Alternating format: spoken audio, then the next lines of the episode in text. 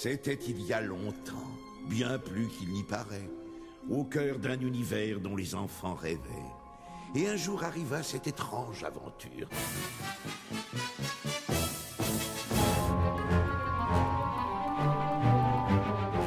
Une image à la fois. Par Valentin Berthomeux. Bonjour à tous et bienvenue à bord de ce petit pilote de notre podcast Une image à la fois. L'objet sonore que vous avez actuellement entre les oreilles est un prototype, un coup d'essai comme ça, pour voir. Des choses restent à essayer, à ajuster, mais si l'essai est concluant, d'autres émissions peut-être viendront à un rythme plus ou moins régulier. Alors de quoi va-t-il s'agir? Eh bien tout simplement et joyeusement de parler de cinéma d'animation avec celles et ceux qui la font.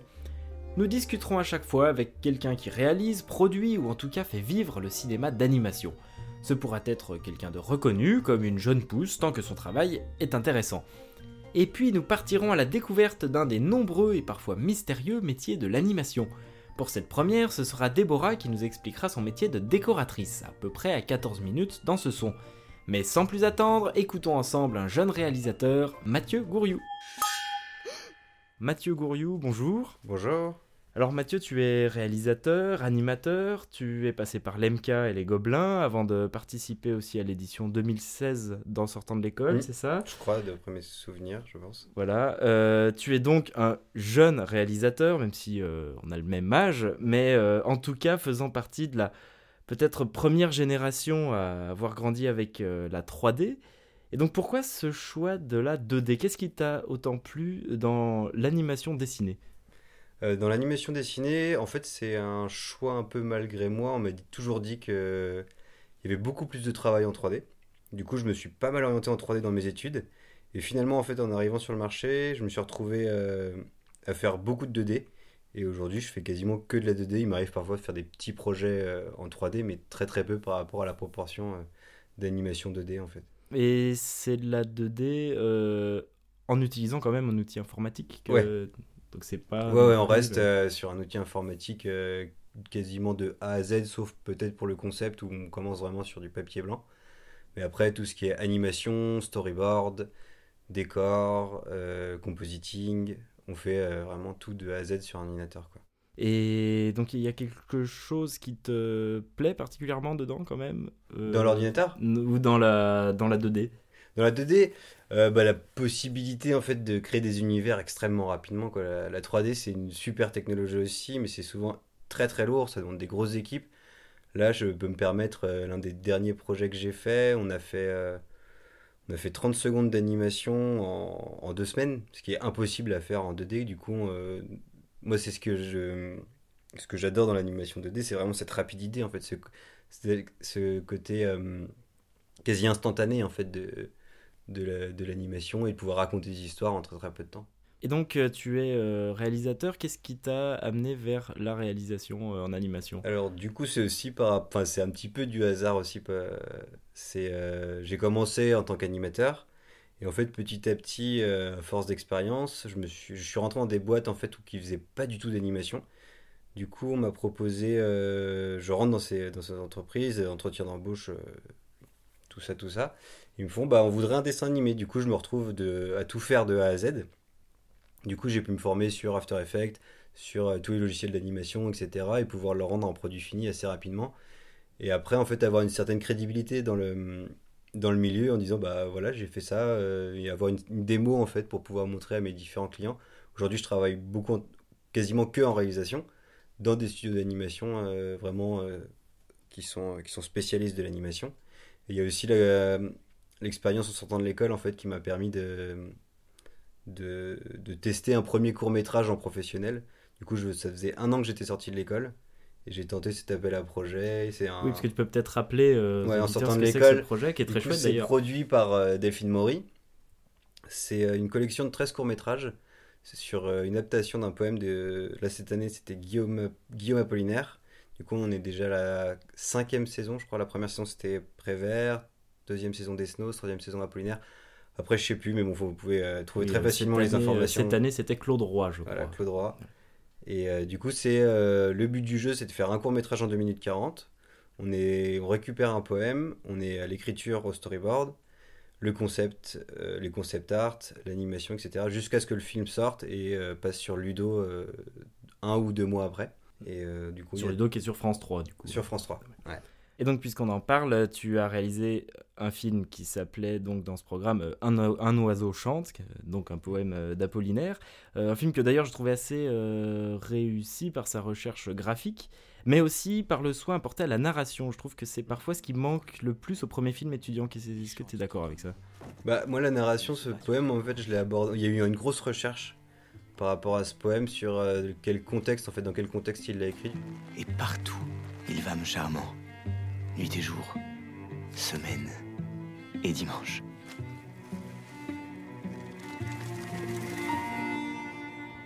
Guillaume Apollinaire était sur le point de partir à la guerre et, euh, il, avait une relation épistolaire avec une certaine Madeleine.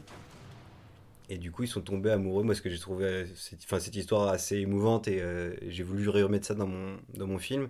Ils sont tombés amoureux justement grâce à cette relation épistolaire. Et euh, à force de l'être, à force de l'être, euh, il tombe éperdument amoureux et c'est ce qui permet de tenir, en fait dans ce, dans ce, merdier qui est, la guerre en fait. Euh, et, du coup, je voulais vraiment essayer de, parler du quotidien de la guerre, etc. Et du, du comment un soldat arrive à, à tenir dans ses tranchées tu as un petit peu rapproché le, le, poème, le texte du poème de, euh, du contexte et de, de la réalité de, C'est-à-dire la vie d'Apollinaire, peut-être. Ouais, voilà, c'est ça. J'étais quasiment sur quelque chose d'un peu euh, très documentaire. Ce qu'il y a de bien dans cette collection, en fait, c'est qu'on a des formes d'écriture qui sont extrêmement différentes. Moi, j'ai toujours été, euh, enfin, si on peut dire que j'ai une patte en fait dans la réalisation, c'est toujours me raccrocher au maximum à la réalité pour pouvoir un petit peu m'en attacher un petit peu. Mais j'ai toujours une base très documentaire, très documentée et euh, essayer de trouver vraiment des sources. Euh, et c'est comme ça en fait que j'arrive à composer des histoires qui sont crédibles. En fait, toute la recherche en fait pour qu'un film, je pense, d'animation euh, soit réussi, c'est essayer de trouver une sincérité. Hmm. Et cette sincérité, moi, je la trouve comme ça en fait. Enfin, chaque réalisateur trouve, la trouve différemment, mais moi, j'arrive à la trouver comme ça, dans des faits réels en fait.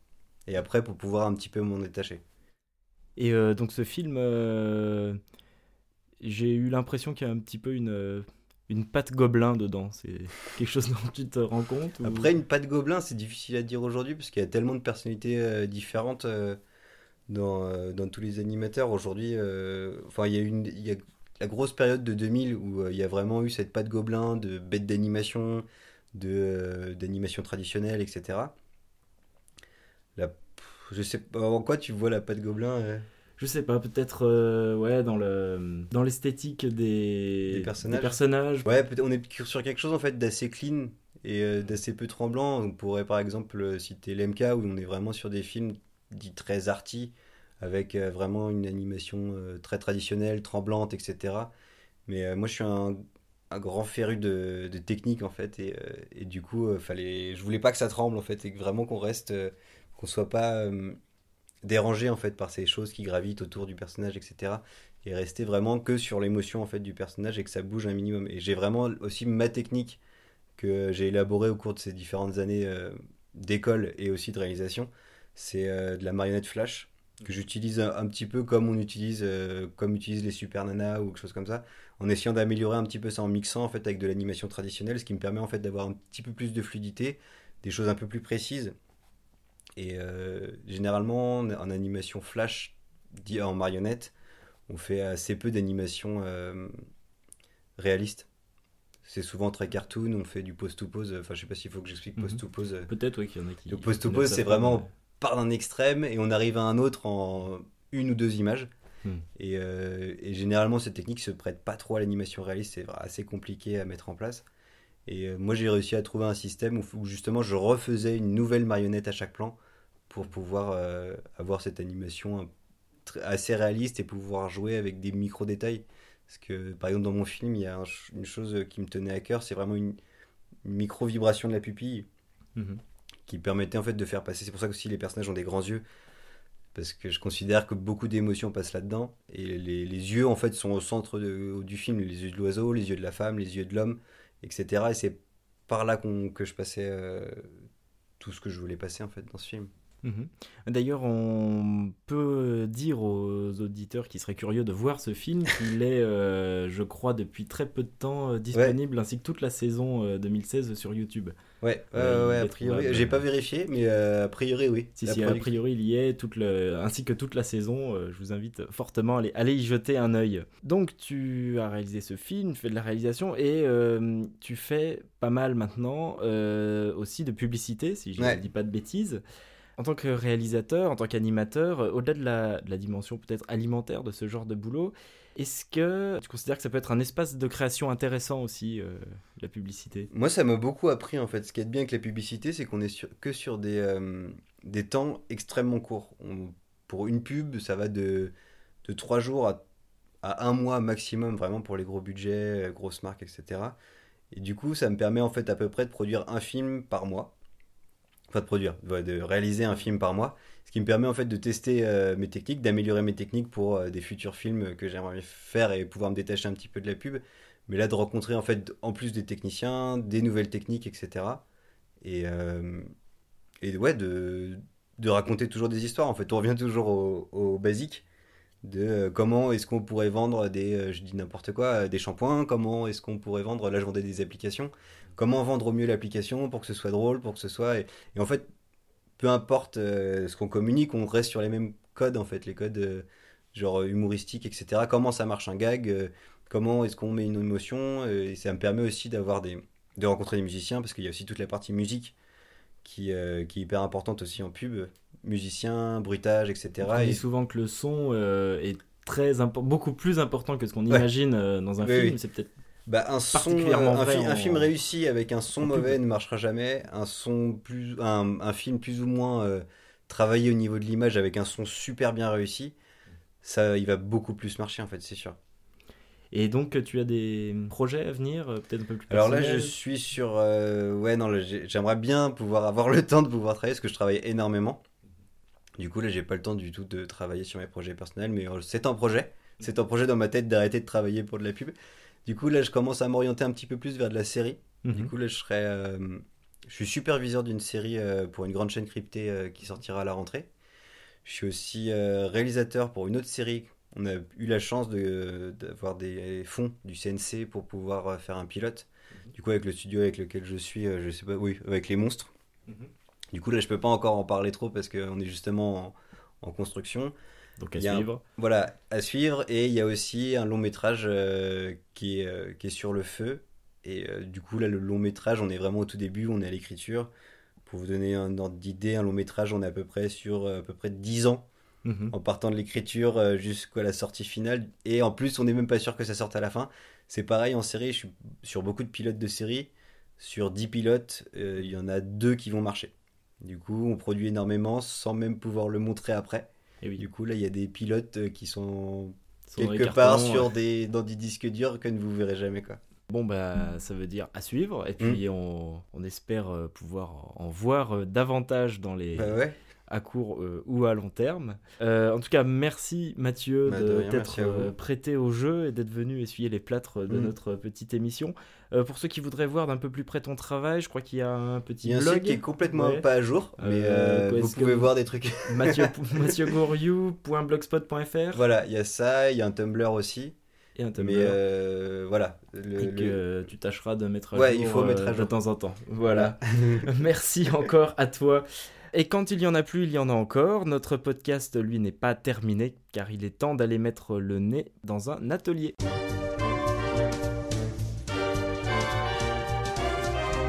Dans l'atelier d'une décoratrice. Je suis donc avec euh, Déborah qui travaille derrière sa tablette graphique. Euh, alors Déborah, tu es donc euh, décoratrice. Qu'est-ce que ça veut dire? Alors, décoratrice dans le dessin animé, en gros, tu vas t'occuper de tout ce qui concerne les BG. Donc, BG, euh, c'est un raccourci pour dire background en anglais, background artiste euh, en anglais. coup. décor. C'est ça. Et du coup, ça consiste à dessiner bah, tous les décors dans lesquels les personnages vont évoluer. Donc, euh, bah, tout bêtement, euh, s'ils se baladent dans la rue, donc ça va être tous les bâtiments qui en fond, etc. etc. Et donc euh, là, tu travailles actuellement sur quelque chose en 2D. Exactement, c'est pas exactement le même boulot quand tu bosses dans la 2D ou la 3D. Et là, le projet sur lequel je suis, c'est un travail en 2D. En gros, quand tu travailles en 2D, tu vas te retrouver à devoir redessiner euh, le décor chaque fois qu'il y aura un différent angle de caméra. Alors qu'en 3D, ça va être un travail plutôt différent. On va plutôt faire des vues d'ensemble où on va essayer de fournir un maximum d'informations pour que le modélisateur derrière puisse modéliser le, décor, donc le réaliser en volume. Et à ce moment-là, il n'y aura plus qu'à placer les caméras où on veut. Donc, euh, voilà, donc c'est un travail euh, très différent dans chacun des médiums. Et donc là, euh, je vois sur ton écran des choses assez colorées. Est-ce que tu peux me décrire un petit peu ce que tu fais là actuellement? Alors euh, là actuellement je bosse sur Squish qui est une série euh, créée par Cottonwood qui sera une série tout à fait nouvelle. Pour le coup c'est pas une adaptation de quelque chose d'ancien ou quoi. Donc euh, tant que ce sera pas sorti voilà vous pouvez pas connaître. En gros c'est une série sur une petite bactérie qui vit plein d'aventures au fond d'une mare. Et effectivement, c'est un style qui est très coloré, un style, bah, par exemple là dans les décors, c'est des proportions relativement réalistes, et après, euh, il va y avoir euh, des, codes graphiques à repérer à chaque fois, c'est-à-dire plein de petites algues dans des coins, euh, des petites bulles au sol pour rappeler que dans l'idée, on est au fond de l'eau. donc plein de petites choses comme ça. Quels outils tu utilises? C'est entièrement informatique. Euh, bah maintenant oui, adieu euh, la belle époque. Euh, enfin la belle époque. Après il y avait aussi les galères qui vont avec, mais c'est vrai qu'avant il y avait la gouache, etc., etc. Non maintenant c'est c'est du tout numérique. Donc on est sur Cintiq, qui est une énorme tablette écran, donc sur laquelle on dessine directement. et en gros on fait tout directement là-dessus, ça va beaucoup plus vite et voilà. Et donc là, sur ton écran, je vois une, rue avec des maisons, avec euh, une route. Je vois aussi euh, des cadres rouges, des cadres bleus. Euh, qu'est-ce que qu'est-ce que c'est? Les cadres rouges et bleus, donc principalement le plus important c'est le grand cadre rouge là, ça indique ton écran, le futur écran de télé quoi en gros. et cette, ce petit cadre bleu à l'intérieur c'est la zone de sécurité entre la limite rouge et bleue, faut qu'il n'y ait rien d'important. Parce que euh, c'est sur les bords de, la télé. Selon les formats télé des gens, ça peut être coupé. Selon. Euh, donc voilà. Euh, et du coup, là, il y a deux fois ces cadres-là parce qu'il y a un mouvement de caméra. Donc ça indique d'où part la caméra et jusqu'où elle va aller. Quelle est un peu l'histoire euh, du décor? Tu pars, euh, qu'est-ce qu'on te donne au départ et qu'est-ce que tu crées toi? Qu'est-ce que, quel est un petit peu le parcours? Alors, en fait, tout dépend à quelle étape tu arrives. Soit tu es au décor, mais tu vas être un décorateur euh, post-board, c'est-à-dire que tu vas dessiner après que le storyboard ait été fait. Et dans ce cas-là, en gros, quand tu arrives, tu vas avoir toute la charte graphique qui a déjà été mise en place par des personnes qui ont travaillé au développement de la série. Donc ces personnes-là, c'est les personnes qui vont mettre en place toute la charte graphique, qui vont décider du style, qui vont décider euh, des couleurs, qui vont décider d'à quoi ressemblent tous les lieux principaux dans lesquels l'action va être récurrente. Euh, tu vas avoir toute une bible qui va aussi te décrire le caractère des personnages, etc. Parce qu'il faut savoir quand même dans quel style de série tu mets les pieds.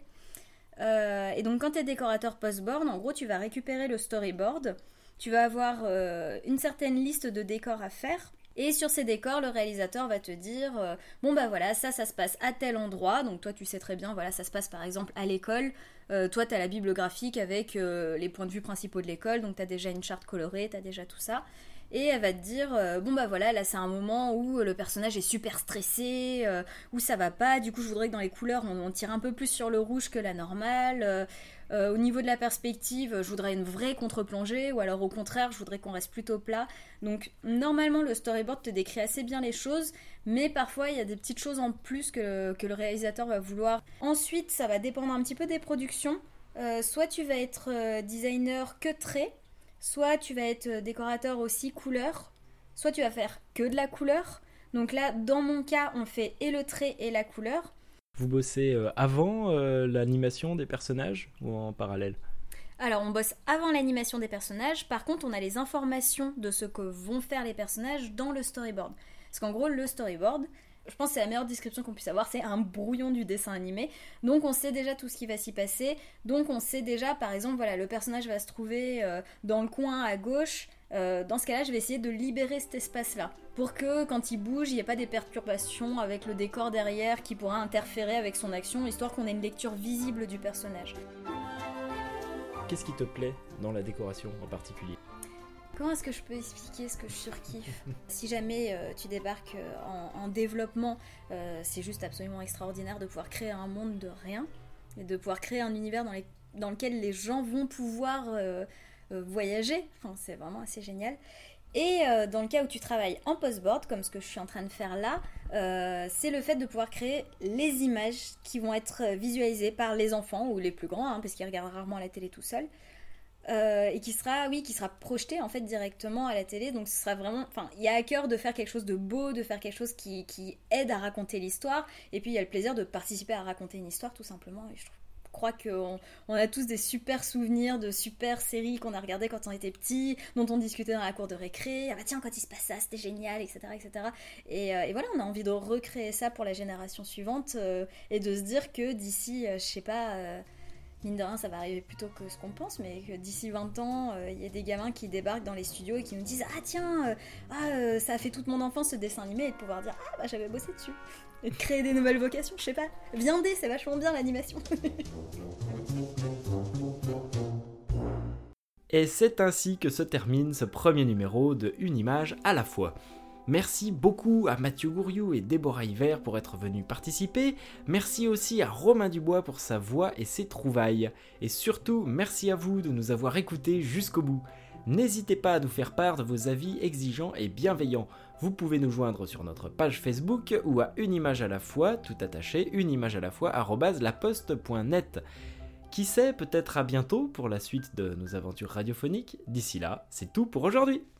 Merci pour tout